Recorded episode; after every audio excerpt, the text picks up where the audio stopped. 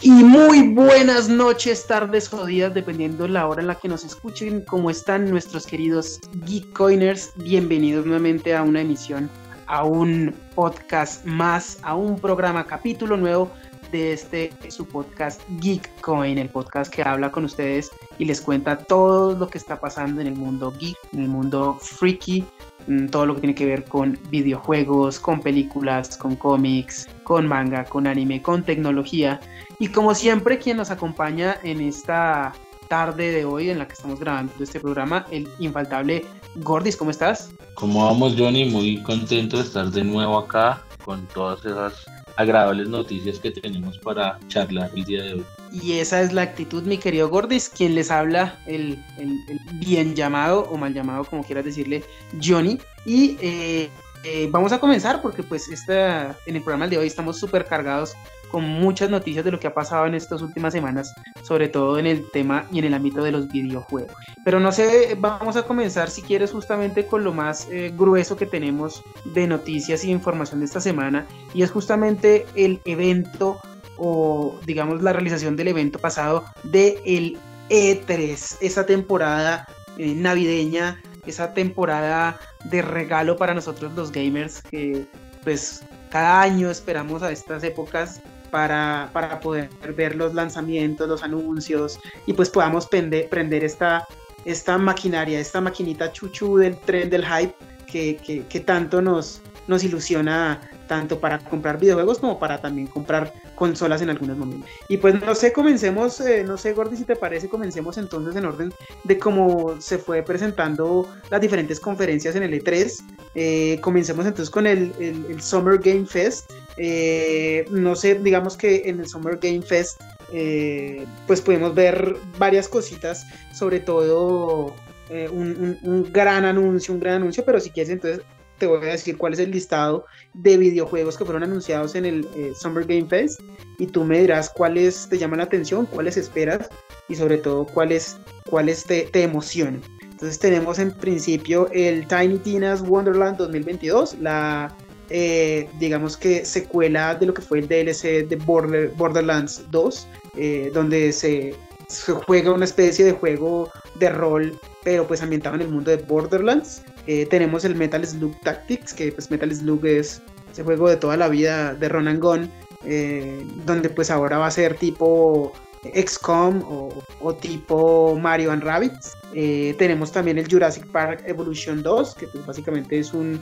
simulador de tener un parque de Jurassic Park, tipo tu, Roller Coaster Tycoon, o bueno, todos esos juegos de Tycoon que son simuladores de parques de diversiones. Tenemos también el Dead Stranding eh, Director Scott, que pues se anunció con un tráiler bastante cómico donde el personaje principal interpretado por Norman Reedus, así como una imitación de como Solid Snake de Metal Gear se mete en una caja. Em, tenemos también Salt eh, and, Sacrifice, que es la secuela de Salt and Sanctuary, pues es un juego eh, tipo Dark Souls, pero en 2D. Tenemos el anuncio del crossover entre Smite y Stranger Things y además también el crossover de Rocket League y eh, Fast and Furious 9. Eh, también se anunció el juego de Blood Hunt, eh, es un Battle Royale ambientado pues en el mundo de Vampiro la Mascarada. Tenemos House of Ashes, que es un multijugador cooperativo asimétrico, ambientado pues en la historia o en la película de Evil Dead. Tenemos la continuación de Tales, la historia o de los videojuegos de Tales, que en este caso es Tales of Arise, videojuego muy japonés de JRPG. Tenemos simplemente, ya ahora sí vienen los super, los super lanzamientos, que es en primer lugar el lanzamiento del logo y confirmación de Overwatch 2, logo bastante esperado. Eh, y tenemos el segundo tráiler de Back for Blood, que pues es como el, el heredero espiritual de, for de Left 4 Dead, perdón. Eh, pero lo más importante de la noche, mi parecer, bueno, Gordon, me comentarás, fue el lanzamiento del tráiler del juego de Elder Ring. Juego esperadísimo que va a ser estrenado el 22 de enero del 2022 y pues como saben es este juego desarrollado por From Software y en colaboración con el señor J.R.R. Martin, creador de la saga de, los libros de Juego de Tronos. Entonces de estos juegos, ¿cuál te llamó la atención? Bueno, Johnny, la verdad, eh, hay ahí digamos que voy contigo. Yo creo que el, el esperadísimo es este juego, el de Ring, por, por, por sus antecesores, ¿no? Por, por como la historia de los, o sea, no la historia del juego en sí, sino de los que hacen estos juegos, ¿no? Porque está Bloodborne y están esos de Dark Souls que son un estilo de juego que, que, que digamos que, que, es curioso y, es bastante diferencial en comparación con, con otros, otros juegos, ¿no? Porque este juego sí tiene un alto nivel de dificultad y, y, yo creo que se espera de que este juego sea eh, por, esa, por esa senda, ¿no? Y eh, el de Death Stranding, sí, sí, eh, me ha parecido como curioso el juego. he visto bastantes comentarios, lo he querido jugar. porque sí he escuchado bastantes comentarios de que es un juego bastante extraño. Obviamente sabemos quién es su creador y, y las historias enredadísimas que, que, que nos suele dar.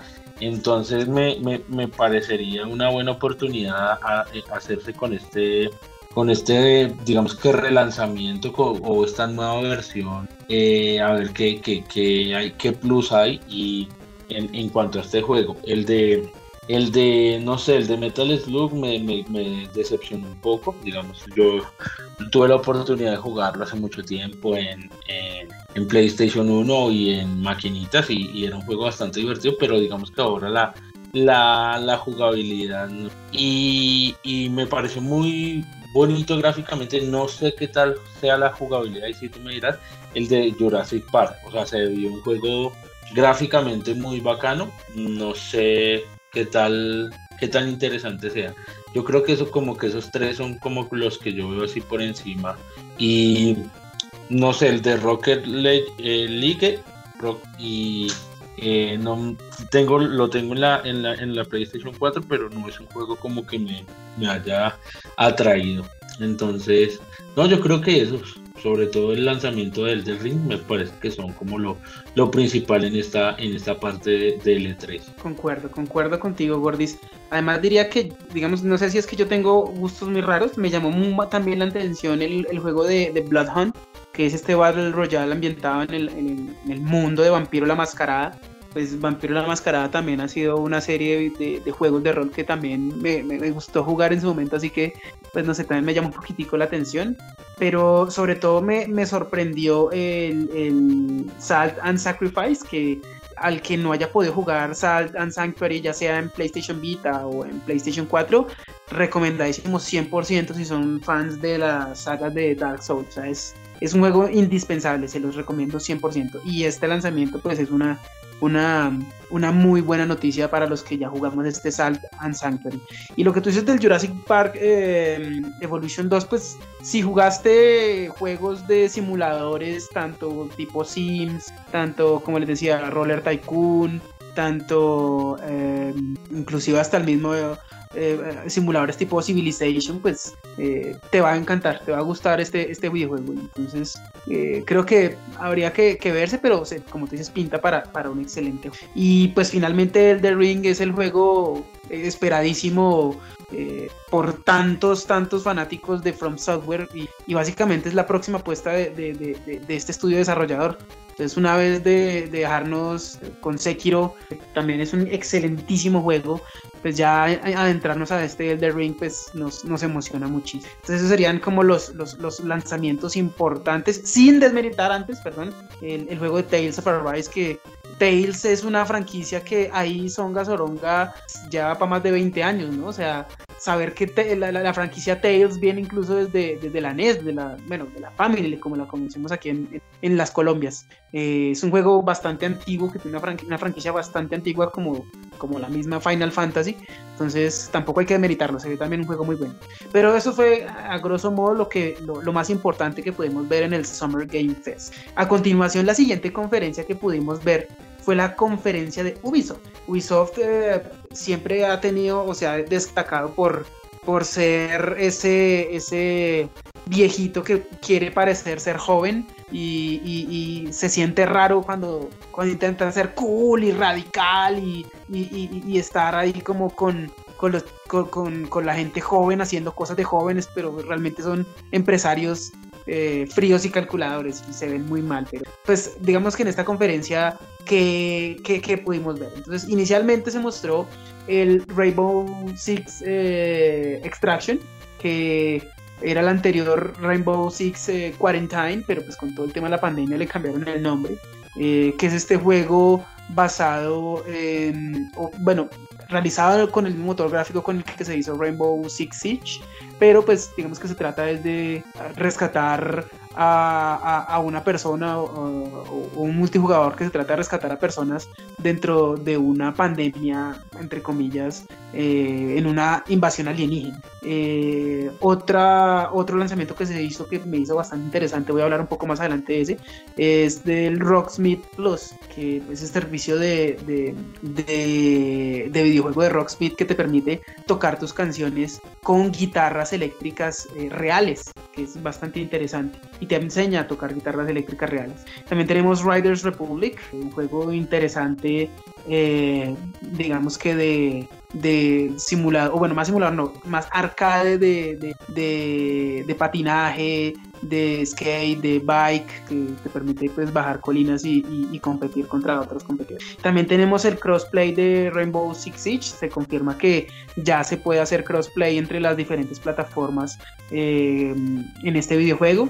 También tenemos el infaltable Just Dance 2022, que pues una conferencia de Ubisoft sin que salgan gente bailando, eh, anunciando su Just Dance, no es conferencia de Ubisoft. Se nos mostró pues con una demostración de qué se va a venir, que pues básicamente son canciones eh, actualizadas. Tenemos también un pequeño tráiler de lo que fue Far Cry 6, que es el, Far Cry que está eh, actualmente en lanzamiento. También tenemos el, los últimos dos lanzamientos que diría yo son los más importantes y lo más bombástico que se presentó en esta, en esta conferencia, que es uno, el Mario Plus Rabbits Sparks and Hope, que pues básicamente me pareció muy extraño que se haya sido anunciado en, esta conferencia Ubisoft y no en el Nintendo Direct, porque pues, siento que ya es más un juego más de Nintendo que el mismo Ubisoft. Y digamos que diría yo también que es el otro grandísimo lanzamiento de esta conferencia, que es el Avatar Frontiers of Pandora, confirmado para este año 2022. Entonces, Gordis, no sé, cuéntanos qué te llamó la atención de esta conferencia. Eh, bueno, pues eh, en primer lugar, yo creo que, que el Far Cry se ve, me, llamó mucho la atención mm, de lo que han dejado ver, no solo en esta conferencia, sino ya en previos videos que habían sacado. El Rainbow Six Extraction pues, me pareció, o sea, las gráficas se ven muy, muy bacanas, pero pues es un juego de así como shooter, entonces no, como que no, eso le resta. Pero el que sí me pareció la bomba fue el avatar. Ese, avatar se ve exquisito para jugar. Mm, no, no, no sé si solo va a salir para consolas de nueva generación o también van a, van a salir para las consolas anteriores, pero, pero se ve espectacular ese juego. Bueno, y, y recomendadísimo, como yo te digo, algo que me llamó mucho la atención fue por un lado el Riders Republic, que me pareció súper entretenido, súper, o sea, alocado. Inclusive pudimos ver en el tráiler gente montando el carrito de Bonais ahí bajando la colina, o sea, me pareció absurdamente divertido. Entonces habrá que ver realmente cómo, cómo, cómo termina este videojuego. Y otra cosa que me llamó muchísimo la atención y que me gustó mucho fue el anuncio de ese Rocksmith Plus. Yo eh, soy sincero, yo tengo el Rocksmith de PlayStation 4, tengo, compré una guitarra eléctrica por, por eso. Eh, realmente no le puedo dedicar mucho tiempo, pero sé que es una herramienta muy buena para aprender a tocar guitarra y que no es solamente como un Guitar Hero o como un Rock Band que simplemente es espichar botones de plástico, sino realmente es una muy buena herramienta divertida para aprender a tocar guitarra de manera real. Entonces, ver que ahora lo van a lanzar como, no como videojuego, sino como, como servicio casi casi. Entonces pues me, me, me, me gusta y me, llama la atención que pues puedan ir actualizándolo con, con, la gran cantidad de catálogo de canciones que pueda tener este juego. Entonces interesante y, y, también vamos a ver cómo, cómo van mostrándonos más, eh, digamos que opciones o, capacidades que pueda tener esta, este, este juego como servicio. Eh, adicionalmente pues tenemos el, juego de Avatar, lo que tú dices, se ve genial. No mostraron eh, gameplay, o sea, bueno, no mostraron imágenes de gameplay real, sino pues mostraron eh, cinemáticas eh, pre-renderizadas, pero igual pues eh, ilusiona, o sea, se ven absolutamente brillantes, o bueno, más que brillantes, se ven de una calidad altísima estas imágenes, entonces ilusiona muchísimo, ilusiona muchísimo. Ojalá este videojuego sea lanzado al mismo tiempo que las continuaciones de Avatar, que yo creo que es la película más retrasada que yo he vivido, que, que, yo he tenido recuerdo que ha existido. Entonces tal vez la estén lanzando a la par que la, que la película. Bueno, pero para continuar también tenemos en la siguiente conferencia que podemos ver en el E3, que es la conferencia de Devolver Digital y Gearbox. Esta conferencia que, a diferencia de la de Ubisoft, me, corregirás Gordis, esta conferencia no se notaba como alguien viejo intentando ser joven, sino gente joven intentando mostrar de lo que es capaz, así sea con lo poco o lo mucho que tenga. Pareció muy sincera esta conferencia, muy, muy sincera. Entonces, ¿qué nos podemos ver nosotros en, esta conferencia de Volver Digital? Inicialmente salieron con una burla de todos estos servicios que han lanzado las demás empresas de desarrolladoras o, publishers de videojuegos que fue el, lanzamiento de esta, burla, de esta burla llamada el Devolver Max Pass Premium Purchase, que es como una especie de, de Game Pass falso, pero que, es muy gracioso porque supuestamente todos sus videojuegos iban a salir de ahí. Pero me parece muy gracioso. ¿Qué pudimos ver de videojuegos como tal? Pudimos ver el Shadow Warriors 3, que es un juego muy parecido a Doom, pero no es tan shooter. Eh, tenemos el Trek to Yomi, que también es un videojuego parecido a lo que es Ghost of Tsushima o ambientado muy similarmente a lo que es en Ghost of Tsushima, pero pues va a ser realizado en 2D eh, se confirma que va a ser lanzado en 2022 para las consolas de PlayStation 5 y las consolas de Xbox Series, tanto S como X, y para la PC. También se confirma el Phantom Abyss, que me llamó bastante la atención, voy a comentar un poquito más adelante, pero es una especie de Indiana, un simulador de Indiana Jones, en donde solamente se cuenta con una vida por calabozos, fue interesante, va a salir en Early Access para el 22 de junio, o sea, ya para, para PC, eh, también tenemos Wizard with a Gun, que pues es un multijugador sandbox eh, de vista cenital que va a ser lanzado en 2022 para la consola de Nintendo Switch y PC. Tenemos Death's Door, que se confirma también que va a ser lanzado para el 20 de julio para, para PC, Xbox Series S y X, que es más o menos un juego muy parecido a lo que es Diablo, pero con una, vertiginosa velocidad de, de, juego, va a ser mucho más rápido, pero es una vista así tipo Diablo.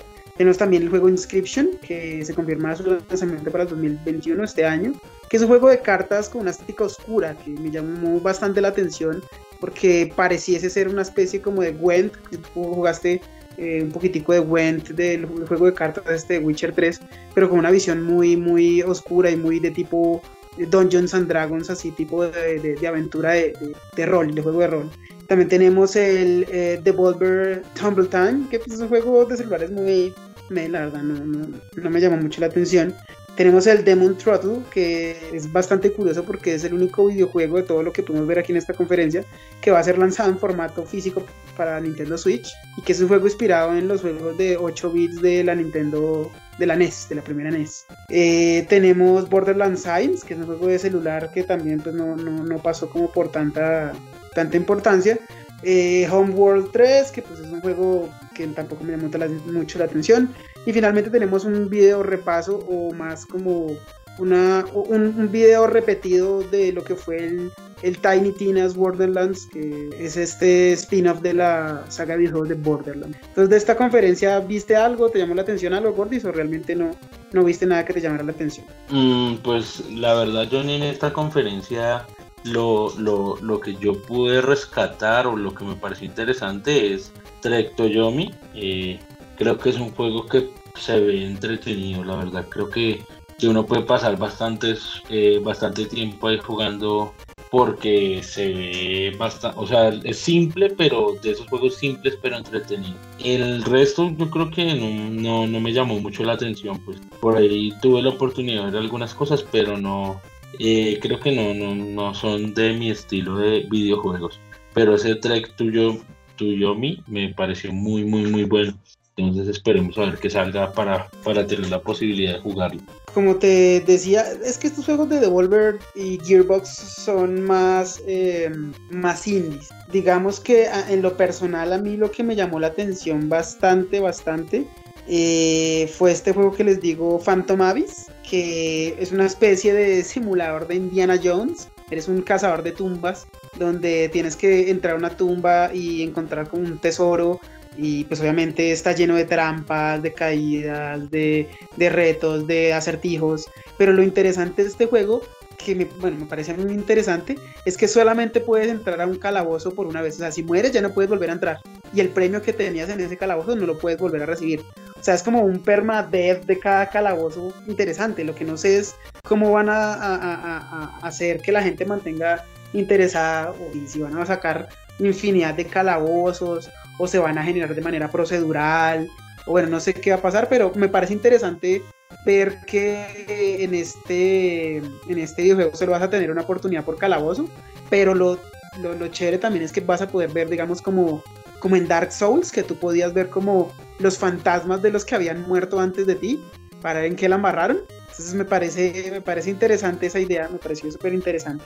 Eh, otra cosa que se presentó en esta conferencia, que pues realmente no tenía mucho que ver con videojuegos, pero se presentó, fue una pequeña visita que se hizo al set de la al set de grabación de la película de Borderlands. No, sabes, no sé si sabías que estaba haciendo una película ambientada pues en este videojuego de Borderlands. Entonces hicieron una pequeña visita al set que no nos dio mucha información, pero, pero pues también ahí como que comieron un poquitico de tiempo con respecto a la conferencia. Eh, la siguiente conferencia que pudimos ver, que a mi parecer, en mi opinión, fue la mejor conferencia de toda esta temporada de conferencias de E3 y es la conferencia de Xbox y Bethesda. Esta conferencia, digamos que presentó cosas bastante interesantes y sobre todo que pues nos dio noticias que que digo yo, en mi personal, en mi opinión personal, lo ponen a uno a pensar sobre, sobre, sobre cuál sería la consola a comprar de esta nueva generación. Entonces, ¿qué se mostró en esta conferencia?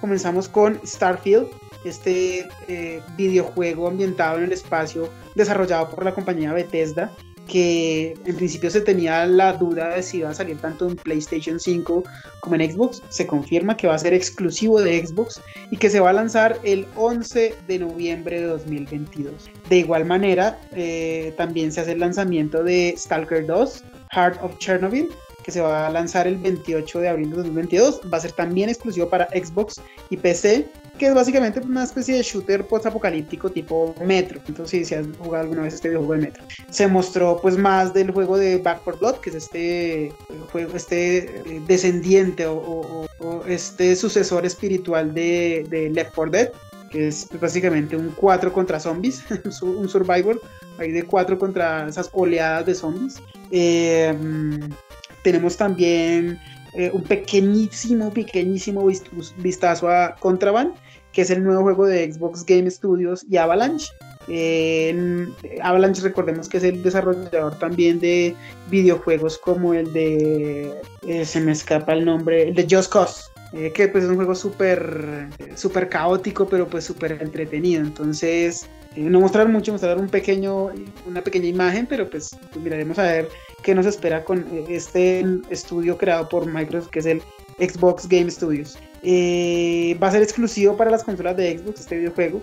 Y de igual manera, una vez mostraron esto, nos mostraron el próximo DLC gratuito para el videojuego de Sea of Thieves, que va a ser Sea of Thieves a Pirate's Life. Este DLC va a ser una colaboración con la franquicia de Piratas del Caribe de Disney, donde pues podemos ver al personaje de Jack Sparrow, del personaje de el, digamos, como se me, se me escapa el nombre, Gordis, de Davy Jones, el personaje del capitán este de la Armada inglesa. Eh, como va, a ser una especie de colaboración con Pirata del Caribe, que pues en principio ah, pues no soy tan tan fan de Pirata del Caribe, pero, pero sé que se ve muy entretenido el juego y tal vez a los fanáticos pueda llegar a gustarle. Se va a estrenar este próximo, o este, se estrena este mismo, o se estrena este mismo 22 de junio, para que puedan acceder y contarnos cómo, cómo les pareció este DLC. Se mostró más de Battlefield 2042. Eh, creo que este videojuego, a diferencia de lo que podemos ver anteriormente en otros trailers y avances, creo que este realmente va a ser el próximo shooter duro y puro que vamos a poder jugar de toda la saga, tanto Battlefield como la competencia Call of Duty, como todos los juegos bélicos, eh, entre comillas, ambientados en, en, en, la, en la realidad, ¿no? Entonces me pareció bastante, bastante impresionante lo que mostraron, pero bueno, les hablaré de él más adelante. Eh, también tenemos el esperadísimo 12 Minutes. Este juego pues ambientado en un espacio eh, pequeño en donde el tiempo se va repitiendo una y otra vez 12, en los últimos 12 minutos eh, de la historia de misterio basada en, un asesinato. Entonces es interesante, va a ser presentado, perdón, va a ser lanzado el 19 de julio del 2021. Entonces pues ojalá vamos a ver cómo nos va con este videojuego. Se también presentó el videojuego Psychonauts 2, que va a ser estrenado el próximo 25 de agosto del 2021. Eh, va a salir en primer día en Game Pass, que me pareció bastante interesante. También mostraron algo de lo que fue Party Animals, que va a ser lanzado en 2022, exclusivo para consolas de Xbox, que básicamente es un juego muy parecido a Fall Guys o a, Gang Beast, que es un juego como de peleas con, con, muñequitos bastante torpes, que me pareció bastante entretenido, bastante eh, gracioso. Eh, también se anuncia el lanzamiento del juego de Hades o Hades o Hades, como quieran decirle, para Xbox, que va a ser lanzado el próximo 13 de agosto de 2021. Eh, va a salir también de primer día en, Game Pass, este juego que fue muy premiado en los anteriores Game Awards, que de cierta manera pues es un videojuego que recomendamos mucho, que era exclusivo para Nintendo Switch, pero pues como sabemos hay un pequeño enamoramiento ahí entre Xbox y Nintendo. También tenemos el videojuego Somerville, lanzado o esperado ser lanzado en 2022, que básicamente es un survival estilo Inside, exclusivo para consolas de Xbox. Eh, nos mostraron un poquitico más de Halo Infinite. Eh, donde nos anuncian que pues básicamente se va a lanzar de manera separada el eh, multijugador que el modo historia, es decir, vamos a poder disfrutar el multijugador inicialmente a finales de este 2021, que va a estar eh, día 1 en Game Pass. Se mostró algo también de lo que fue Diablo 2 Remaster, el videojuego icónico, histórico, eh, que pues básicamente va a tener un, remaster, un lavado de cara que va a ser eh, lanzado el próximo 23 de septiembre de 2021, que yo creo que es uno de los videojuegos que, que en esta conferencia no van a ser día uno en, Game Pass. De resto, todos van a salir casi que día uno en Game Pass. Va a salir la continuación de A Plague Tale, que es A Plague Tale Requiem, que más adelante hablaremos un poquitico más con los juegos que regalaron este mes en la Plus. Eh, se mostró otro poquitico más de Far Cry 6, no se mostró mucho. Slime Rancher, tampoco es como que nos llame mucho la atención. Eh, Shredders, que es un juego de snowboard eh, que a mi parecer es mucho más realista, va a ser lanzado en este diciembre del 2021. Eh, Atomic Heart, que es una especie ahí de Bioshock soviético raro que me llamó bastante la atención. Replaced, que es un juego tipo Last Night, que es un juego en, en 2D con gráficos pixelados que también se ve interesante. se mostró algo de Grounded que no sé, no sabía que Grounded todavía existía y seguía funcionando. Em, se mostró pues un poquitico de lo que es Among Us para Xbox, que simplemente lo que nos contaron es que ahora los lobbies van a ser de 15 jugadores. Se mostró un juego bastante japonés que es el Eiyuden Chronicles. Va a venir como en combo eh, con el Eiyude Rising de, que va a ser lanzado como consecutivamente el primer juego en 2022 y el segundo en 2023. Es un juego muy parecido a Octopath Traveler, que es un juego JRPG eh, con gráficas de 8, perdón, de 16 píxeles, entonces 16 bits, perdón. Eh, entonces, pues veremos qué pasa. Se mostró algo más también de Age of Empires 4, que se ve increíble, se ve genial. Eh, se anunció ahora sí, ahí bien, ahora sí vienen, digamos que digo yo, los bombazos de esta conferencia, que es uno se anunció el Outer Worlds 2 que va a ser lanzado en 2022 con un tráiler bastante jocoso. Eh, mostraron ya la potencia, el músculo gráfico de la consola de nueva generación de Xbox, tanto la series X como la series S, que es uno con el Flight Simulator, eh, que va a tener una colaboración ahí con, con Top Gun. Entonces se ve interesante, pero sobre todo las gráficas se ven absurdas de ese Flight Simulator. O sea, realmente sí es un simulador de, de, vuelo muy serio. O sea, si yo quisiera aprender a, volar aviones, realmente lo primero que haría sería comprar el maldito Flight Simulator. Se ve real. La, la, la, la reconstrucción de las ciudades y, y, de los modelos de aviones se ve brutal. Eh, y eh, digamos que a continuación tenemos, en mi parecer, Gordy, no sé, tú me, no me dejarás mentir, el videojuego más impresionante de todo el fucking E3 y es el Forza Horizon. Si ustedes creían que la nueva generación no hacía absolutamente nada más que ponerle ray tracing a los videojuegos antiguos de Play 4, están en un error hasta el momento en el que vean el tráiler en 4K del Forza Horizon. Este juego tiene unas gráficas absurdas, absurdas, reales. O sea, ya llega al fotorrealismo. No hay, para mí, si, si, ustedes les colocan a la, la gente en la calle esa imagen de ese videojuego, de, en mi opinión, créanme que no van a poder diferenciar si es la realidad o no. O sea, es absurdo ese videojuego. Por favor, si van a ver ese tráiler, véanlo en 4K bien descargadito porque es absurda la, cantidad de detalle que tiene ese tráiler.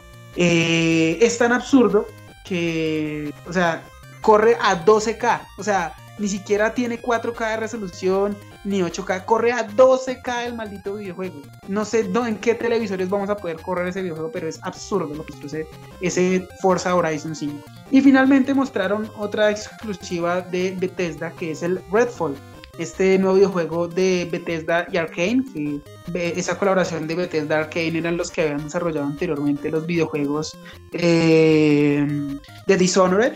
Entonces se ve más como un shooter de mundo abierto, donde lo que tratan es como de cazar vampiros. Va a ser estrenado el próximo verano del 2022.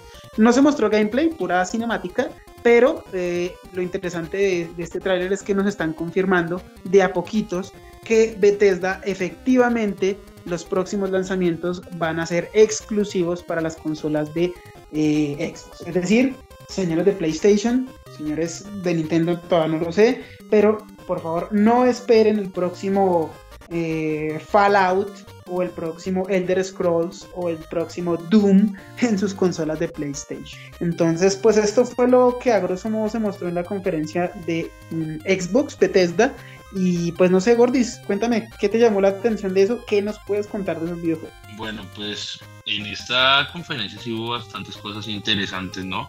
Yo creo que eh, obviamente el, más sonoro y digamos que el que más cae dejó arriba, como tú lo decías, es Forza Horizon 5, ¿no?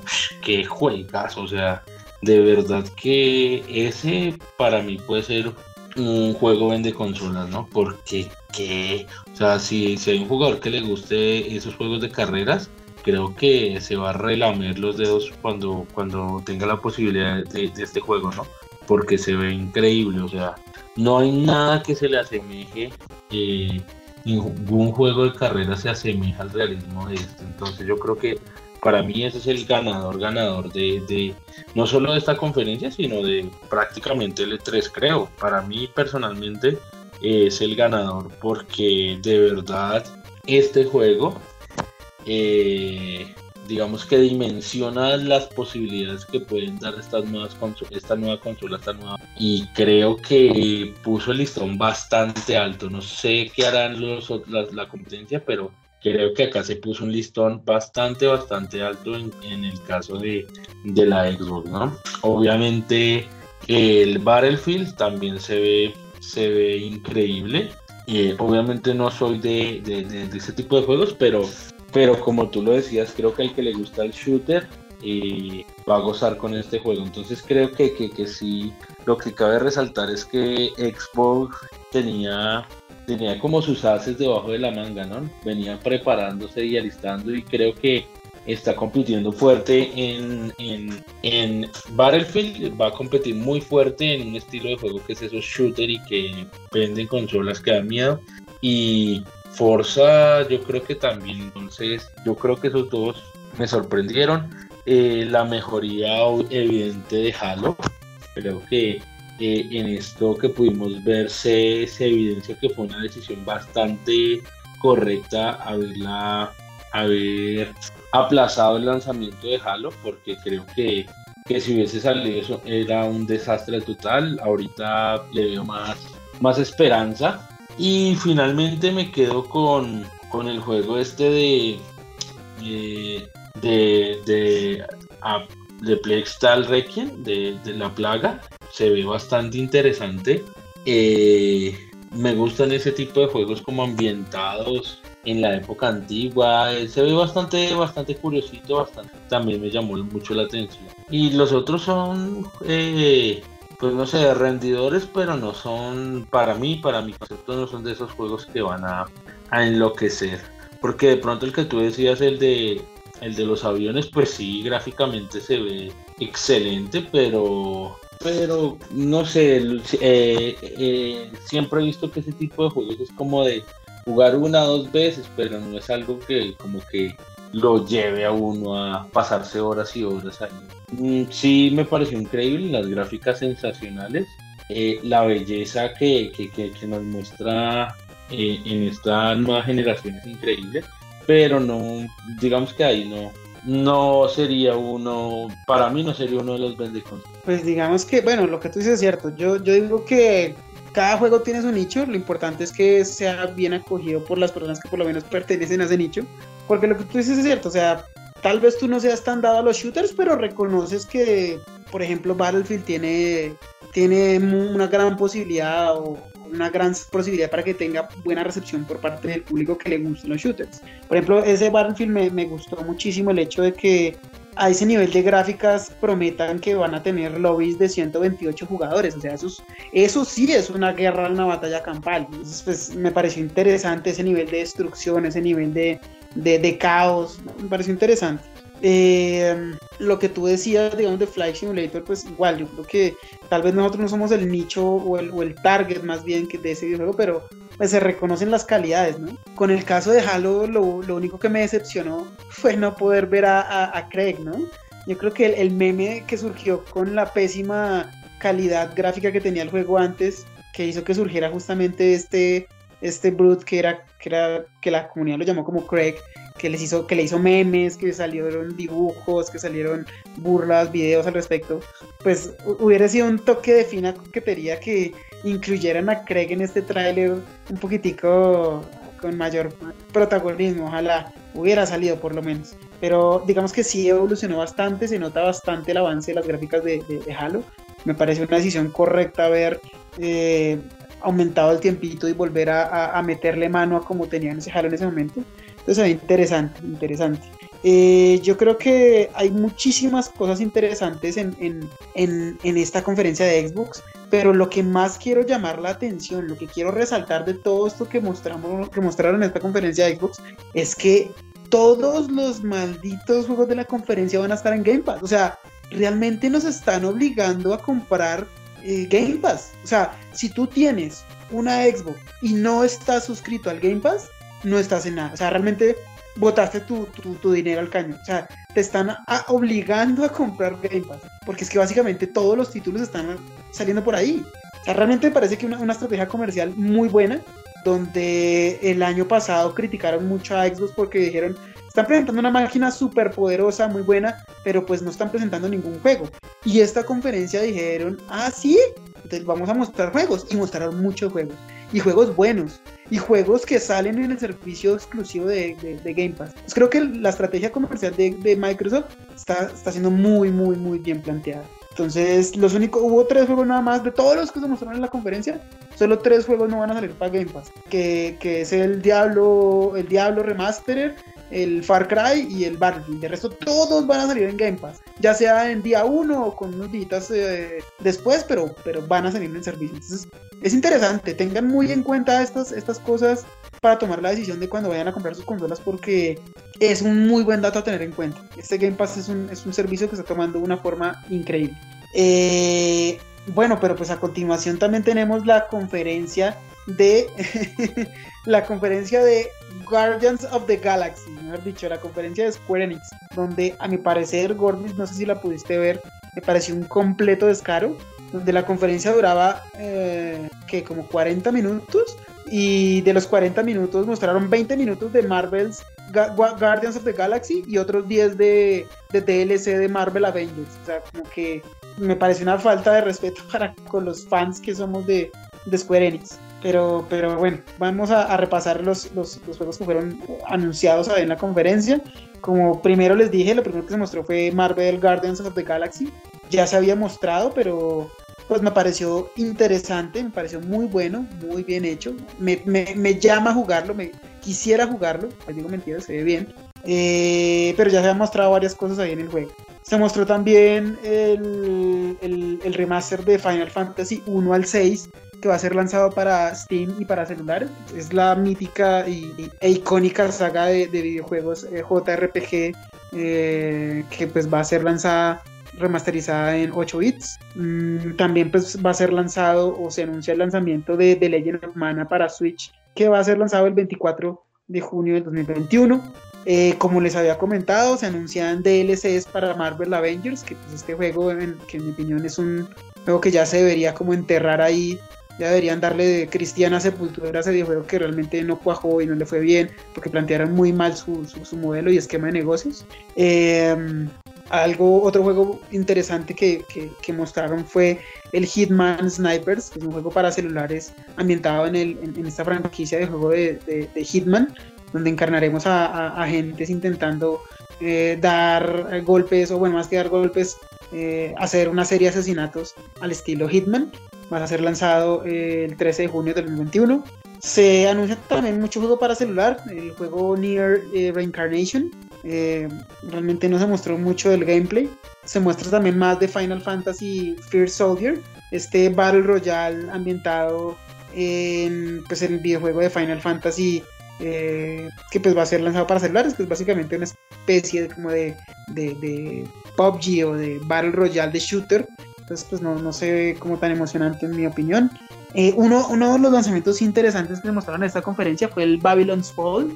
Este juego esperadísimo, este juego que se esperaba eh, por parte de los fans de Square Enix, ya que es un juego desarrollado en colaboración con Platinum Games, este estudio desarrollador pues súper reconocido y súper querido por los fans por juegos como, como Bayonetta, eh, como también el Metal Gear Rising, o sea, estos juegos de hack and slash súper entretenidos que, que, pues antes podíamos haber, o, antes habíamos podido ver, pero digamos que, no sé, no tuvo muy buenas recepciones este tráiler ya que los gráficos pues eran un poco cuestionables.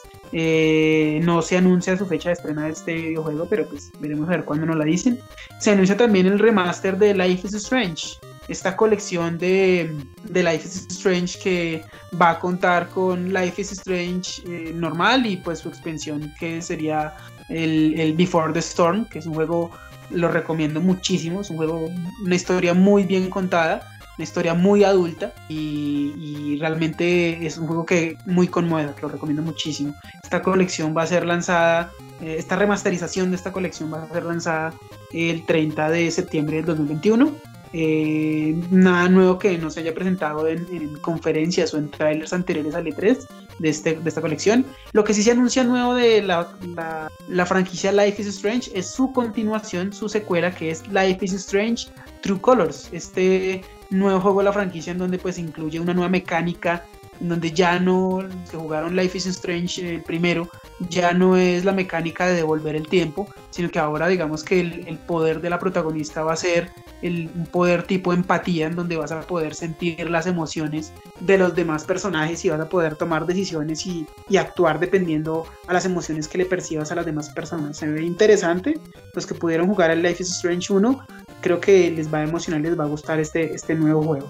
Eh, este juego va a ser estrenado el 10 de septiembre de 2021, ya está muy cerquita.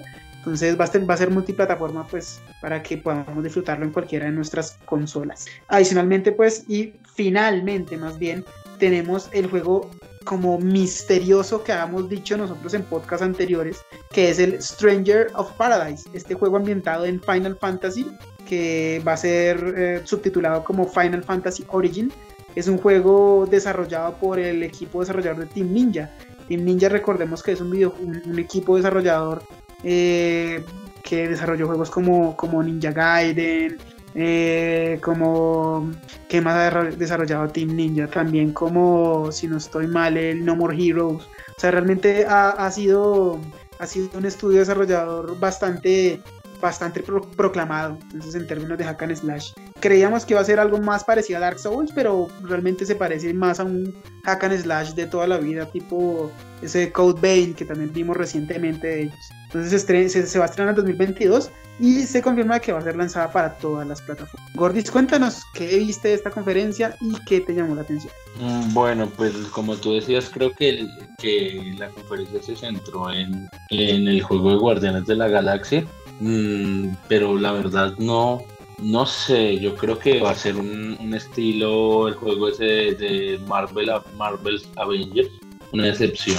Me, no sé, se, como que se siente, no se siente un juego eh, como interesantoso. Mm, me decepciona un poco, la verdad, cuando escuché que, iban a presentar ese juego, me dije, no, va a ser un juegazo, pero de lo que vi, no, la verdad no. Eh, sí me sorprendió un poco eh, precisamente ese juego que mencionabas de Babylon, eh, me, parece interesante ese, ese, tipo de jugabilidad. Sí, lo que lo pone a pensar es un poco con ese nivel gráfico, es de consola de, de, PlayStation 4, de, de, la Xbox 360, ¿no? Es una, es una nivel gráfico no muy bueno, pero puede ser un juego bastante entretenido. Pero sí, un poco como con ese sinsabor, no sé, no, me decepcionó mucho lo que presentaron. Sí, realmente no, no, no mostraron mucho, sobre todo esperábamos un poquitico también más de, de lo que era Near Replicant, que como les decía, eh, este estudio de Platinum Games pues nos tiene acostumbrados a un nivel de mecánicas de juego súper avanzado, como les digo, lo que es Bayonetta, pues hombre, nos, nos, nos, tenía maravillados. Y juegos también justamente como Nier, Nier Automata, pues son juegos que, que, que, que, tuvieron mecánicas increíbles y pues al ver este, este Babylon's Fall, pues no sé, tanto las gráficas ahí que parecen más de PlayStation 3, o sea, no sé, a mi opinión parecían muy antiguas, muy anacrónicas, eh, de cierta manera decepcionó un poco, o sea, por más buenas mecánicas que tengas y las gráficas no acompañan un poquitico eh, a este videojuego, pues como que no, no, no, pega tanto. Ahí el tema es que, digamos, las gráficas no fueron una decisión estética, sino pareciese más que es una, una decisión técnica, ¿no? O sea, como una limitación técnica, más que decisión estética, es una limitación técnica. Entonces, eh, no sé, creo que lo mostraron muy crudo, muy crudo. Y básicamente, pues esta conferencia decepcionó, en mi parecer decepcionó mucho. Pudieron haber mostrado algo más de, de, Final Fantasy VII Remake, que pues ya saben que se nos viene la continuación del Final Fantasy VII Remake, algo de Kingdom Hearts, algo de Just Cause, no sé, no mostraron absolutamente nada. Pudieron haber mostrado algo de Tomb Raider, que parece que también acabaron con esa franquicia, pero no, mostraron nada más. Eh, a continuación también tenemos la conferencia de Capcom, otra conferencia que a mi parecer también decepcionó muchísimo. Pero mostraron cositas, mostraron muy poquitas cositas, pero, pero rescatables. ¿Qué mostraron en esta conferencia? Mostraron el alguito del DLC del Resident Evil Village, que pues confirman que ya se encuentra actualmente en desarrollo por demanda del público. Entonces eh, no se muestra absolutamente nada, simplemente se confirma que se empieza el desarrollo de este DLC porque pues la comunidad lo, lo quiso, lo pidió, en fin, etcétera. No se dijo nada más. Se mostró eh, lo, que, lo que va a ser el próximo Monster Hunter Stories 2, Wings of Ruin. Va a ser estrenado este videojuego el próximo 9 de julio de 2021. Va a ser obviamente exclusivo para Nintendo Switch, como lo fue el Monster Hunter Stories 1. Eh, una colaboración entre Monster Hunter Rise y el Monster Hunter Story 2. Este Monster Hunter Rise también, pues, si bien ambos son exclusivos para Nintendo, eh, digamos que tienen estéticas y jugabilidades diferentes. Van a tener ahí una colaboración con skins y misiones. Hay un poquitico de mezcolanza entre los dos Monster Hunter. Eh, también tenemos eh, que, a mi parecer, creo yo que es un juego muy de nicho, muy, muy de nicho, pero yo soy ese nicho, que es el próximo juego de la saga de Ace Attorney va a ser el juego de The Great Ace Attorney Chronicles, una precuela de la saga de Ace Attorney ambientada en el Londres victoriano, el cual va a estar disponible para Nintendo Switch PC y PlayStation 4 el 27 de julio de 2021. Este juego que pues es una especie de videojuego de investigación de crímenes donde uno eh, encarna a un abogado e intenta resolver crímenes. Al que no haya jugado Ace Attorney se lo recomiendo muchísimo, sobre todo los de Nintendo DS. Son una absoluta hermosura y belleza de videojuegos. Em, pero bueno, no sé, Gordis, cuéntame ¿qué, qué, viste de esta conferencia chiquita. ¿No viste nada? ¿Te pareció algo bien? ¿No te pareció nada? Bueno, pues ahí digamos que lo más resaltable para mi entender puede ser Monster Hunter, se ve un juego interesante un juego que, puede ser como, como vende consolas para su nicho de, Nintendo, me pareció agradable y, este juego que tú dices de Grid Ace Arkham Chronicles me pareció súper súper chévere, ¿no? Porque digamos que es algo diferente, ¿no? Es, eh, es más como una como un eh, como una serie de anime, ¿no? O sea, es, o sea la, forma en que se nos presenta es bastante interesante, entonces me parece un juego pues rescatable en esto, en esto en lo poco que mostró Capcom. Sí, sí, sí, como, como les decía, yo les recomiendo muchísimo esta saga de. Tiene una estética de anime, pero lo, curioso del videojuego es que realmente te, hace pensar cómo resolver estos crímenes y, realmente te hace poner en los papeles, en el papel de abogado defendiendo a tu, a tu cliente. Es, interesante, lo recomiendo muchísimo. Es un juego bien, bien bonito, bien, bien, bien chévere. Eh, a continuación tenemos la conferencia de Nintendo Direct, que yo creo que es la segunda conferencia, a mi parecer, que más videojuegos tuvo. No siento que haya tenido tantos, tantos buenos lanzamientos, tantas cosas así súper bombásticas, pero pues tuvo lo suyo. Entonces, eh, lo como siempre, como siempre Nintendo mostrándonos mucho relleno, mucho, mucho, mucho relleno, pero poco contenido realmente de fondo. Entonces, por ejemplo, tenemos o iniciamos con la confirmación de eh, Kazuya Mishima de la saga Tekken, que pues estará en el próximo Smash Bros. Ultimate. Eh, ahí no sé si pudiste ver o darte cuenta, Gordis, que nos hicieron un pequeño ahí engaño con el, Legend el The Legend of Zelda Breath of the Wild 2 de Nintendo Switch, ¿no? ¿No te diste cuenta de que pues salió primero como la, la, la imagen de Ganon siendo cargado por alguien? Nosotros, ay, van a mostrar el, el tráiler de, de, de, Legend of Zelda Breath of the Wild 2. Pero no, resultó ser que el, la mítica escena de Kazuya Mishima, este personaje de, como les decía, de Tekken, eh, cargando a, su padre eh, Heihachi Mishima a, un volcán y lanzándolo. Después, bueno, otra, otro personaje más al Smash Bros. Ultimate que básicamente pues hace como o convierte o sigue convirtiendo en infaltables en, el catálogo de, Nintendo Switch este, este videojuego de, peleas. Se mostró también eh, nuevamente lo que fue el Life is Strange Remaster, ya como lo hemos mencionado. Adicionalmente también se muestra lo que fue el Life is Strange True Colors. Eh, también volvió y se mencionó Marvel's Guardians of the Galaxy para Switch. Se mostró también el videojuego de Worms Rumble, pues el que nunca haya jugado el juego de Worms o de Gusanitos, que es básicamente este juego en donde por turno se va atacando al rival el campo en donde se encuentra parado el gusanito para destruirle su, su, digamos que su, su, suelo o el piso donde se encuentra parado, pues eh, no, no, no es como algo muy, muy nuevo o algo muy, muy innovado. Eh, mostraron también el videojuego de Astria Ascending, que va a ser lanzado el próximo 30 de, de julio de 2021. Es algo muy parecido a Dragon's, a Dragon's Crown. Si no pudiste, si, si no has podido jugar Dragon's Crown, es un juego que recomiendo mucho que, que, está para PlayStation Vita y, PlayStation 4.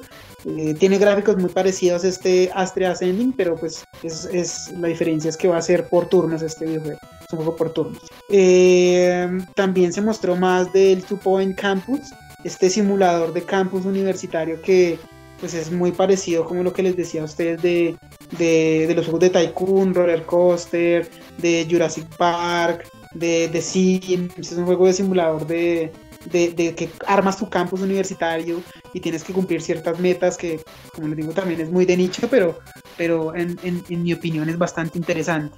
Em, se muestra como siempre o se demuestra como siempre que Nintendo Switch es la cuna del refrito y la cuna de, del, del, remaster, ¿sí? Entonces, digamos que mostraron también lo que fue el Super Monkey Ball Banana Mania, que es una recopilación remasterizada de todos los juegos de Monkey Ball. Se mostró una, un refrito ahí super maluco del Mario Party Superstars del 29 de, de octubre del 2021, que va a salir pero principalmente lo que, no sé, pudiste ver, digo yo, que es como lo más bombástico de, de, esta, de esta conferencia del Nintendo Direct, es el eh, Metroid Dread, este Metroid en 2.5D, que es la continuación de la historia, lo que podemos ver en el Metroid Fusion. Entonces, digamos que es el último juego cronológicamente ambientado en la historia de, de Metroid. Eh, va a ser lanzado el próximo 8 de octubre del 2021, así que pues también lo recomiendo muchísimo. Nos dejaron con ganas de ver el Metroid Prime 4, no mostraron absolutamente nada, entonces eso fue como el único adelantivo que nos dieron. Nuevamente mostraron algo de lo que fue o lo que va a ser el próximo Just Dance 2022 el Cruising Blast, que es un juego ahí de carreras arcade muy me, realmente. Eh, mostraron pues el lanzamiento o anunciaron el lanzamiento de lo que es el videojuego de Dragon Ball Z Kakarot. Ese es un juego que ya salió para sus consolas hermanas, que es el, PlayStation 4 y el, y el Xbox eh, One que pues va a salir con todos sus DLCs incluidos el 24 de, de, de, de septiembre de 2021. Mm, se mostró algo del Mario Golf Super Rush, que ya se había visto antes en otras conferencias de Nintendo. Eh, nuevamente lo que va a ser el Monster Hunter Story 2 Wings of Ruin. Eh, y básicamente se repitió mucho de lo que se vieron en las demás conferencias. Lo más interesante que pudimos ver adicionalmente fue un poquitico de lo que es el Shin Megami Tensei 5, que es como este videojuego ambientado en el mundo de, Persona, que pues, se ve interesante también, va a ser lanzado el próximo 12 de noviembre de 2021. Eh, también se mostró la recopilación de los juegos de Danganronpa, que es el Danganronpa Decadence, perdón, donde va a ser los, van a salir los cuatro juegos de, la saga de que, que, podemos ver en, los videojuegos de Nintendo. Eh, va a también salir el Project Zero Fatal Frame, que es este juego de, terror eh, donde capturas fantasmas a través de una cámara fotográfica, muy, muy de Nintendo eh, que nos venía trayendo este videojuego inclusive desde el mismo Nintendo Wii. Eh, nos muestran algo del próximo DLC de Doom Eternal para Switch. Se anuncia también el Tony Hawk eh, Pro Skater 1 más 2 que pues ya había salido para sus consolas hermanas. El Strange Brigade, que es un juego shooter de aventura en tercera persona, pues que se anunció que salía inmediatamente.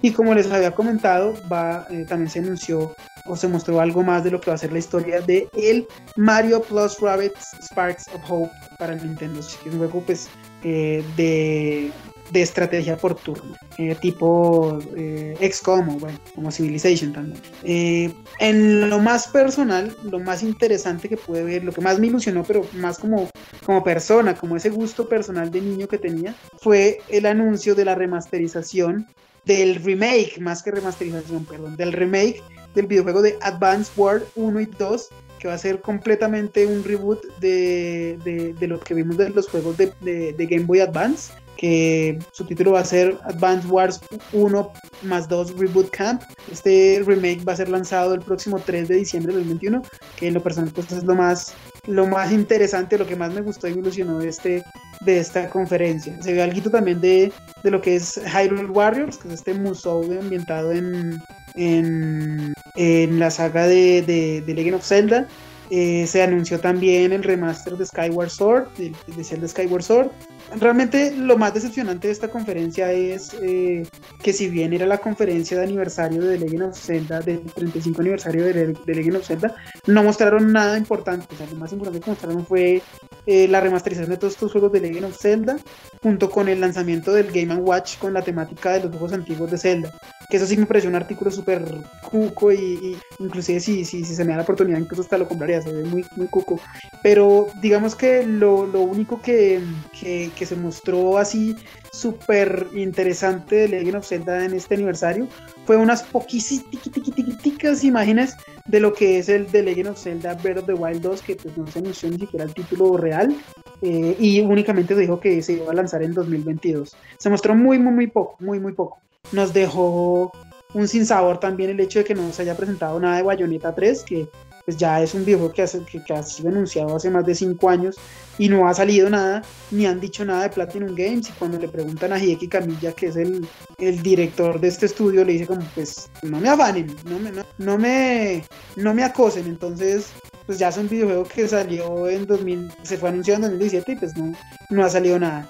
Pero pues esperemos, hay otras cosas ahí que no, no, no, nos, no nos confirmaron ni nos dieron información adicional. Se creía que iba a ser anunciada también la Nintendo Switch Pro en esta conferencia y no se dijo absolutamente nada. Entonces pues, no sé Gordis, ¿qué me cuentas tú de esta conferencia? ¿Qué pudiste ver? Bueno, pues yo creo que al igual que tú resalto lo que, lo que no estuvo, que era lo que se esperaba del lanzamiento de, de, de, de Legend of Zelda sí por ahí vi una parte de, un de, de, pues lo que mostraron, lo poquito que mostraron y no, pues bastante decepcionante. Creo que, que Nintendo eh, no innova, ¿no? Me parece.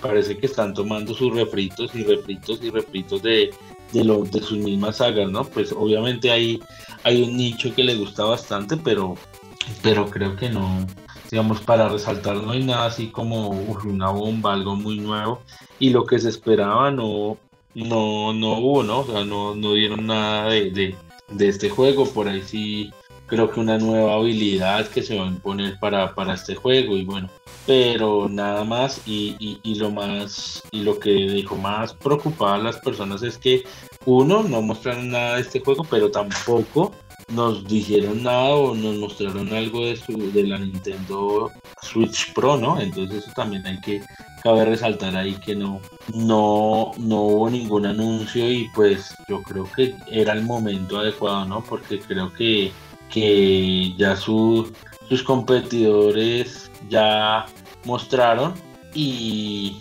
y ahora pues Nintendo nada, no, no mostró nada de su nueva consola de, y, creo que la van a guardar para, para el lanzamiento de Legend of Zelda, creería yo, pero pues no sé. Pues eh, Nintendo realmente creo que se está guardando mucho las cosas, o sea, es decir, Nintendo tendría que mostrar, tiene muchas cosas que mostrar, como les decía, como les decía, eh, puede mostrar algo de Bayonetta 3, puede mostrar el Metroid Prime 4, puede mostrar eh, la continuación del juego de Pikmin que también tiene por ahí em, en, el, horno. Tiene muchos videojuegos, tiene, podría mostrar un Donkey Kong, podría mostrar más imágenes de lo que es The Legend of Zelda Breath of the Wild 2, pero no muestra nada. Siento que se está guardando mucho de, lo que podría mostrar que le haría fuerte en estas conferencias, pero pero no sé por qué se lo guarda, no sé por qué se lo guarda. Entonces, realmente creo que fue muy, muy tibia esta conferencia de Nintendo. Pues mostró por ahí cositas, pero nada como que lo hiciera uno emocionar como antes las conferencias de Nintendo. Em, ya como dato curioso para finalizar, yo creo que, no sé si viste la conferencia de Bandai Namco, que a mi parecer fue una burla, fue un chiste. O sea, realmente no mostró absolutamente nada, nada. O sea, mostró un poquitico de, este juego de Dark Pictures Anthology House of Ashes, que pues, es una recopilación de los dos primeros juegos y después no mostró absolutamente nada, nada más, nada. O sea, creo que su juego más importante, que es el juego eh, de, de, de Elder Ring, o sea, pues se lo dieron a que lo mostrara el Summer Game Fest, ¿sí? Entonces, señores Bandai Namco, ¿para qué mostraste o para qué hiciste, perdón, conferencia si no tenías nada importante para mostrar aparte del The Ring? O sea, si ya ibas a salir a sacar tu videojuego más importante en otra conferencia, ¿para qué haces una conferencia? Pudiste haber sacado otro, otro videojuego de Naruto o un videojuego de Dragon Ball, que ellos son especialistas en sacar videojuegos de, basados en animes. Puedes haberse mostrado algo de Guilty Gear, que mostraron por ahí personajes nuevos para Guilty Gear, pero el resto no mostró nada, no sé, no, no, no, no apareció absolutamente nada en, en, en, Bandai Namco. O no sé si tuviste algo más ahí en esa conferencia. No, no, la verdad no, no tuve la oportunidad de verla, pero sí, sí leí bastantes apreciaciones como la tuya. Creo que no se la jugaron por mostrar nada o no sé si tenían nada, pero pues es, es un absurdo eh, tener un tiempo allá para mostrar nuevas cosas y no mostrar nada, bastante decepcionante. Bastante, bastante. Se no mostraron absolutamente nada, nada, nada. Se mostraron ahí imágenes de otras cosas. O sea, de, no mostraron más videojuegos. Y no les estamos diciendo mentiras de, no, es que no mostraron nada, es mostraron videojuegos que no vale la pena, no, o sea, no mostraron nada de videojuegos, nada, nada. No es como que no, les querramos decir que otros videojuegos mostraron, no, no mostraron nada. Eh, digamos que ese es el resumen del E3. Yo creo que muy rápidamente eh, de todos los videojuegos que pudiste ver, eh, incluyendo se me había pasado también que pues paralelamente pues Sony también fue mostrando eh, subiendo videos de lanzamientos en, YouTube y en sus plataformas de redes sociales eh, de videojuegos pues por ejemplo el, lanzamiento de Ghost of Tsushima Director Scott que pues es este juego que ya todos conocemos ambientado en Tsushima la isla de Tsushima es un juego de samuráis que básicamente va a tener eh, unas adiciones con este Director Scott y que va a tener digamos que un, un booster en gráficos un poquitico mejorados. Entonces, pues ya teniendo en cuenta eso, dime tú, de todo lo que hablamos ya en, en, esta, eh, en, este tiempo del E3, ¿cuál crees tú que es el videojuego del E3? ¿Qué esperas de los videojuegos que viste o, o qué comentarios tienes de este E3? Bueno, yo creo que, que, que, así como mi apreciación final es que el, el claro ganador del E3 ha sido Xbox. Microsoft creo que ha puesto, como dije hace un momento, la vara muy alto, ¿no? Porque presentó de verdad que juegos eh, bastante desatados. Creo que para mí eh, lo que se mostró de Forza eh, creo que es una delicia y, creo que, que, este juego va a ser de esos vende consolas claramente. Y, y no sé, aunque pues no estuvo Sony, pero me parece que, que, sí, abismalmente Microsoft se llevó todos los, eh, pues como, como los eh, honores, ¿no? Porque digamos, el Battlefield también se veía espectacular, el juego de, de, aviones que tú mencionabas también se ve muy bonito. Creo que, que, eh, Microsoft ha, comenzado a, a, mostrar los dientes como por ahí y, ha sacado eh, como, como sus caballitos de batalla en este comienzo de, esta nueva generación. Entonces, creo que resaltó eso y yo me quedaría con, evidentemente, con el juego de fuerza. Creo que por eso fue el ganador. Me parece que años luz está por encima de lo que se presenta. En, nivel de gráficos está muy por encima de todo lo que se presenta en el 3, e Entonces, creo que ese juego va, va a dar mucho de qué hablar en los próximos, no en el próximo, diría, diría que en los próximos años, ¿no? Mientras esté esta generación, creo que este juego puso el listón bastante alto. De acuerdo, de acuerdo contigo.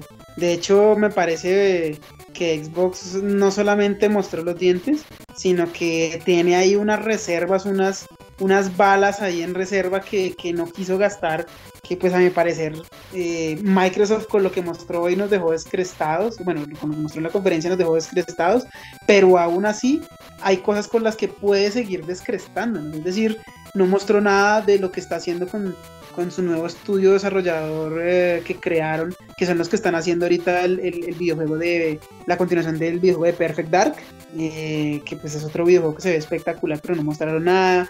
Eh, Halo tampoco mostraron así mucho, entonces también se están guardando esas cosas.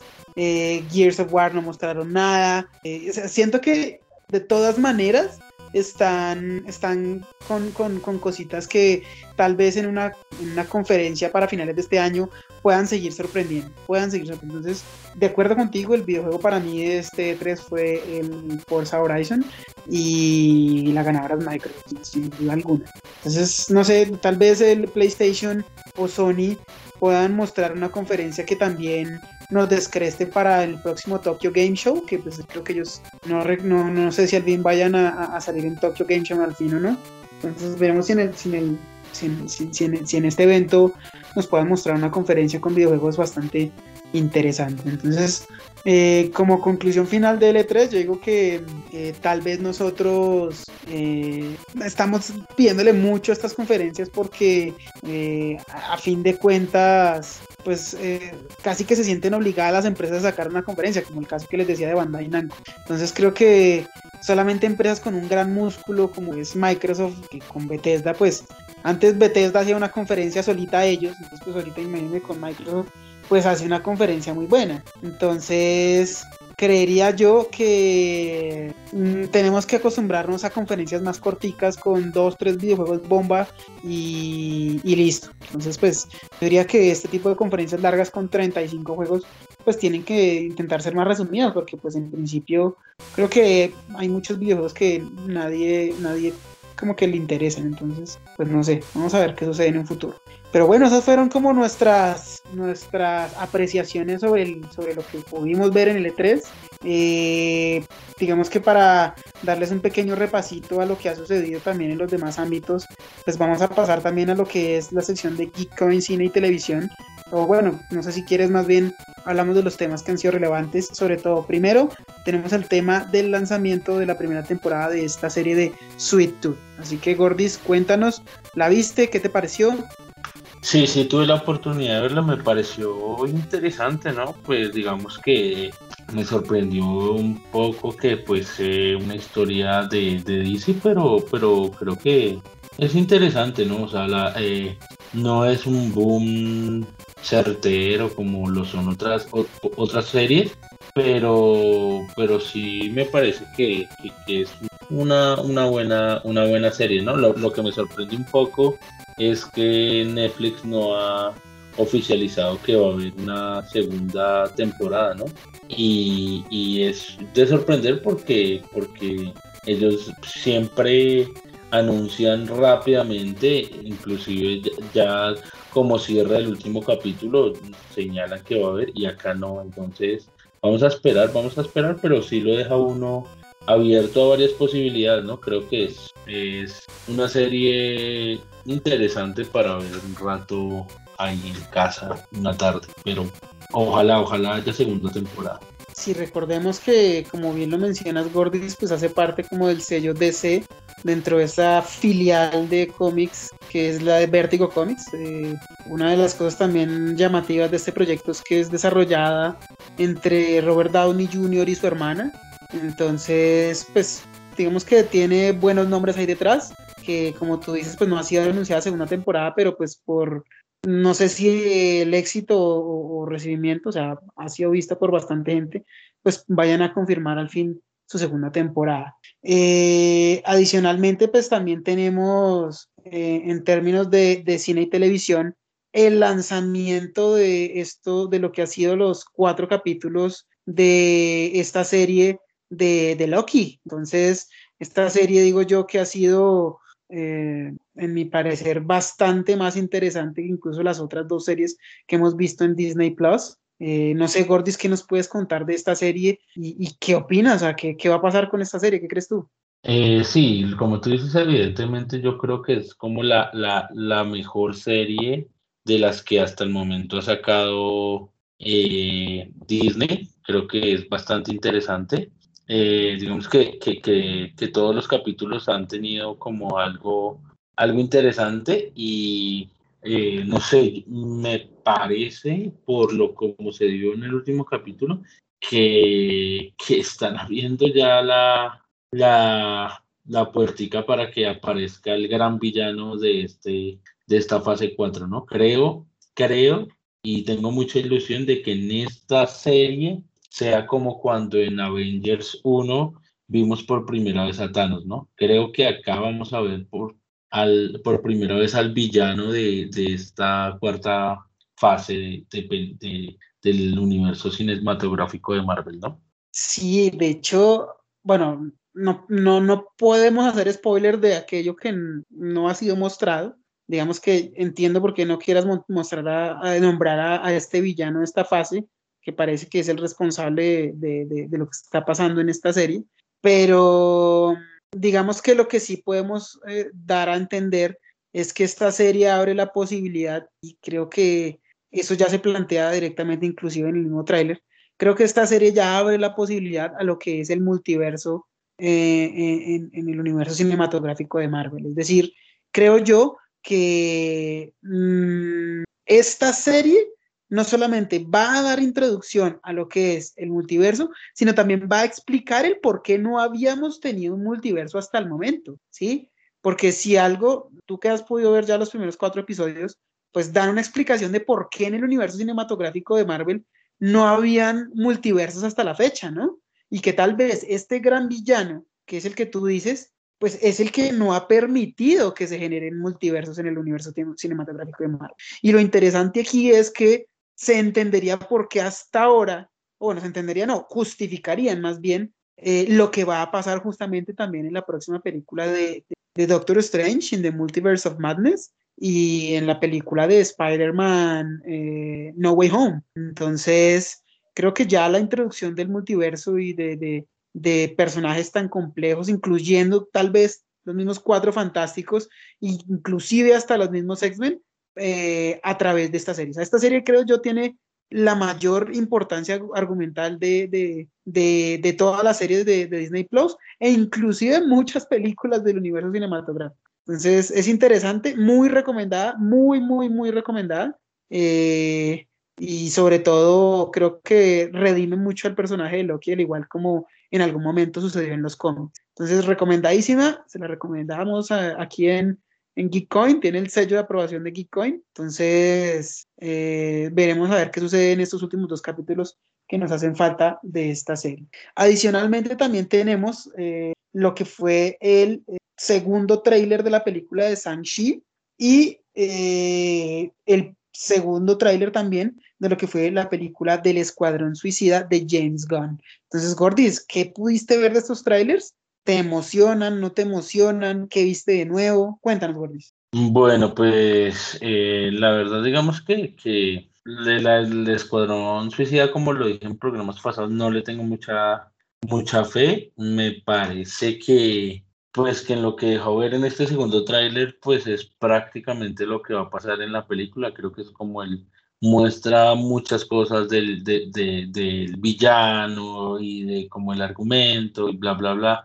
Entonces no, como que no, no me llamó mucho la atención, eh, la verdad. Y la otra, la de Marvel, pues la verdad no, no, no tenido nunca la posibilidad de saber algo más de, de este, de este personaje. Eh, no, la verdad no he visto ni, ni, los cómics ni nada, entonces eh, estoy como ahí a la expectativa, la verdad no, no sé si sea, si sea un exitazo como Black Panther o sea un fracaso como las series, algunas de las series de, de Netflix que sacó como la de Iron Fish o esas cosas que no, nada que ver. Entonces, no sé, ahí es como una moneda al aire en, esta película. Pues bueno, digamos que para comenzar con, la, con el tráiler de, de, de Shang-Chi, evidentemente yo creo que esta película Disney quiere sí o sí eh, captar el público chino, ¿no? Es decir, lo intentó con Mulan de manera desastrosa, le fue desastroso con, con esa forma o ese intento de, capturar al público chino. Y creo que esta película de, de, de Shang-Chi es el segundo intento que creo yo que de igual manera va a ser odiada, eh, no solamente por la escogencia del cast y el personaje, villano, sino inclusive también por la misma escogencia de, de la directora, ¿no? O sea, inclusive eh, en esta película la directora ha sido muy criticada por, por eh, digamos que su posición política con lo que está pasando en China actualmente con, con, con, digamos que el gobierno, el apoyo al gobierno, bueno, etcétera. Pero creo que esta película que está orientada para el público chino es o va a ser más bien recibida en Occidente. Eh, hay muchos cambios en el personaje. Digamos que se introduce al personaje del mandarín que en Iron Man 3, como lo nombramos en, en programas pasados, fue mal utilizado, fue desperdiciado y que supuestamente ahora sí van a mostrar el verdadero mandarín, donde sus 10 anillos no van a ser como en los cómics, que tienen un poder cada anillo, sino van a ser como una especie de anillos eh, energéticos que le van a dar poder y fuerza al mandarín y que pues Shang-Chi que en los cómics su verdadero padre es este villano Fin Fan Fum, si no ah, no, miento, ese eh, Fin Fan Fum es el dragón, el padre él es, se me olvida, es otro, es otro personaje, sino que eh, digamos que van a cambiar completamente su historia de origen, obviamente sabemos que Shang-Chi no es un personaje muy conocido, entonces yo creería en este caso que va a ser una película muy me con respecto a, a, a, los demás lanzamientos de Marvel. Eh, a diferencia de lo que tú mencionas del Escuadrón Suicida,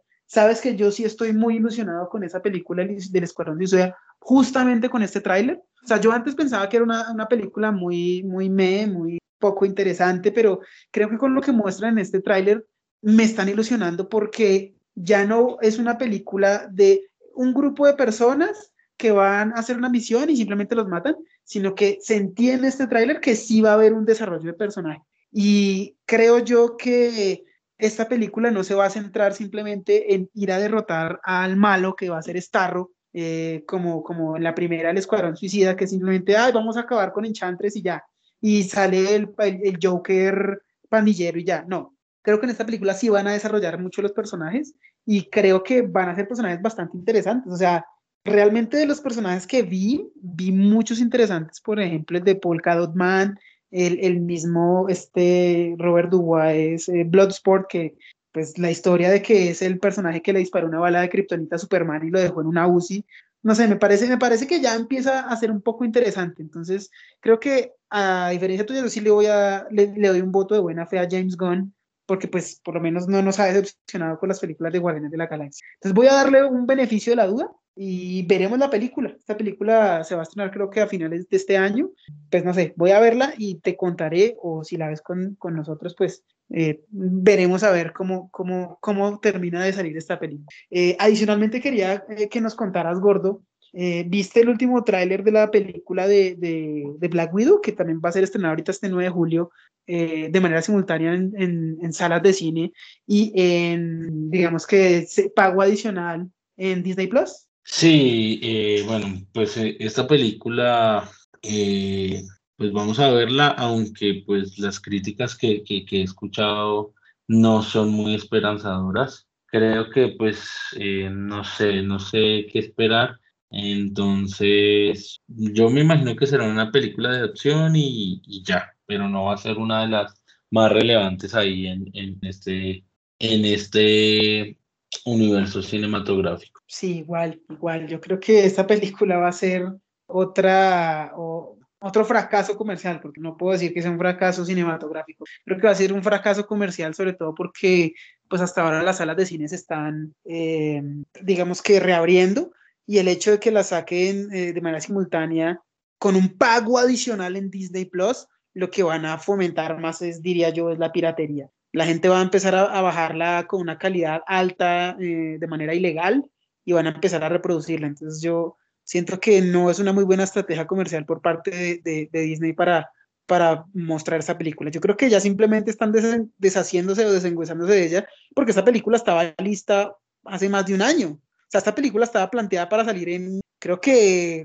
mayo del año pasado. O sea, ya lleva más de un año ahí eh, eh, siendo recalentada, pero pues que no se dejaba estrenar. Entonces yo creo que simplemente se están desengüezando esa película. Entonces, pues bueno, esperemos a ver qué sucede con, con Black Widow. Yo por, por el momento voy a intentar verla en salas de cine, como por también reactivar un poquitico el asunto y, y les contaré cómo nos va con esa película.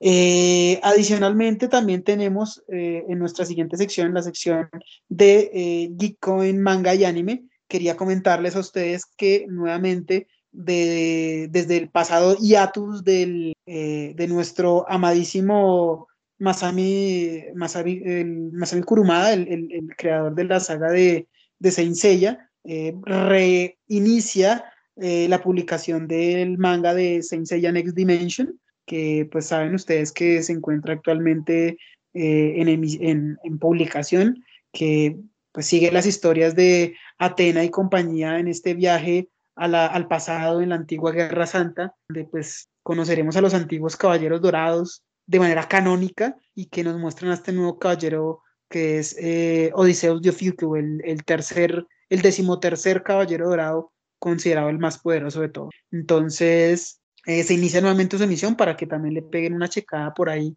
eh, eh, a, este, a este manga. Entonces, se lo recomendamos o se lo recomiendo yo personalmente muchísimo.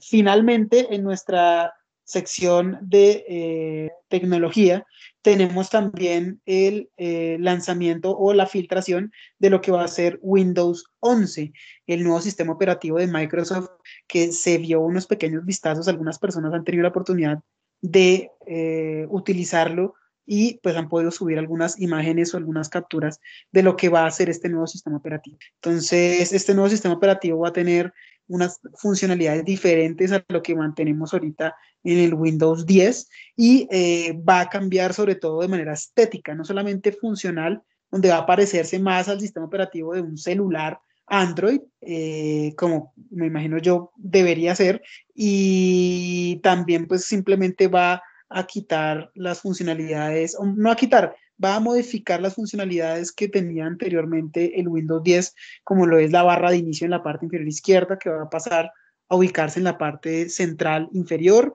va a manejar las, eh, los programas ya no como programas, sino como aplicaciones, en donde se van a poder mantener abiertas varias aplicaciones simultáneamente, se van a poder mantener eh, lo que, digamos, por lo menos lo que más me gustó a mí es que va a poderse hacer multitasking en diferentes pantallas de una manera más rápida y amigable.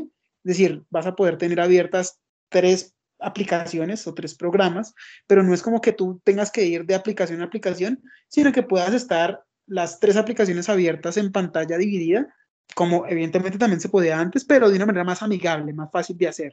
Entonces me pareció bastante más interesante. No sé, Gordy, si pudiste ver algo de ese nuevo sistema operativo. Mm, no, la verdad, no, he tenido la, la posibilidad de verlo, pero pero lo, lo, lo, que, lo que he escuchado es que quieren asemejarse mucho o creo que se están acercando mucho al, a, a, al nivel visual o como se ve eh, en, en, en, los Mac, ¿no? Yo creo que, que el sistema operativo de Apple, yo creo que es como, no sé por qué todos lo tomaron como el, lo más sensacional del mundo y todos quieren parecerse visualmente, ¿no? Sí, es, es, es, es bastante parecido. O sea, yo creo que eh, más que, que, que, sea el diseño de Mac, yo creo que Mac siempre se ha, eh, digamos que, caracterizado por ser bastante simplista, o sea, no simplista en el sentido negativo y peyorativo de la palabra, sino bastante em, minimalista, ¿sí? Entonces yo creo que están intentando imitar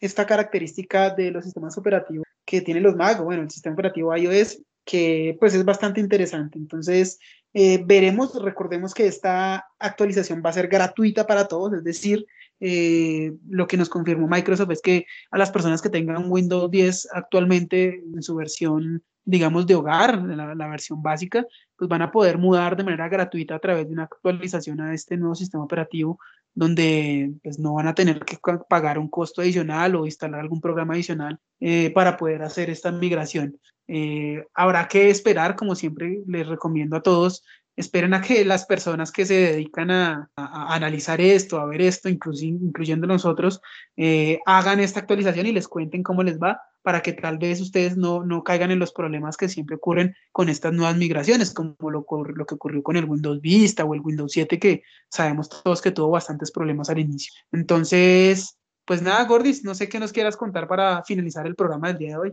No, pues ha sido un placer, Johnny, estar acá en, el programa. Creo que hablamos muchas cosas que teníamos ahí como, como en la carpeta. Eh, y, vamos a ver, ¿no? Porque se vienen, no sé, yo creo que pronto veremos la, la, la, la respuesta de, de, de, PlayStation en cuanto a esta guerra con Microsoft, ¿no? Porque yo creo que, que acá se ha dado un golpe y, y espero espero que Sony nos sorprenda, ¿no? Porque pues, pues, para nadie es un secreto que yo he sido fanático de, de, Sony, ¿no? Entonces, espero que Sony sorprenda porque, porque si no, de verdad estoy pensando seriamente en decantarme por, por la consola de Microsoft. Entonces, vamos a ver, el tiempo lo dirá, entonces, a la expectativa. Yo creo que en los próximos programas estaremos ahí a la expectativa contando cuál ha sido esta reacción de, de, de. De acuerdo, de acuerdo contigo. Esperemos que nosotros, eh, como aficionados al mundo de los videojuegos, eh, tengamos sobre todo eso, como más eh, mirando cuál no escoger por lo, lo negativo, nos tengan pensando de manera competitiva cuál escoger o qué opción tomar, teniendo en cuenta más es lo, lo positivo o las cosas adicionales que nos puedan dar. O sea, que realmente la competencia entre ellos sea por ver quién nos da más y no quién nos da. Eh, como siempre, quien los acompaña eh, en este programa su servidor Jonathan o Johnny para los amigos. Entonces, eh, esperamos como siempre verlos, escucharlos, tenerlos y que comenten en futuros o siguientes programas. Y como siempre, eh, les he dicho a ustedes, continúen con siguiendo estos temas geeks, esos temas frikis, continúen con estos gustos que nosotros, como siempre, los mantendremos a ustedes informados o por lo menos les daremos una tarde o una noche eh, eh, entretenida en donde puedan escucharnos hablar un poquitico de carreta o un poquitico de información de estos temas. Entonces, como siempre, que tengan una excelente noche, una excelente tarde o un excelente día. Chao, chao.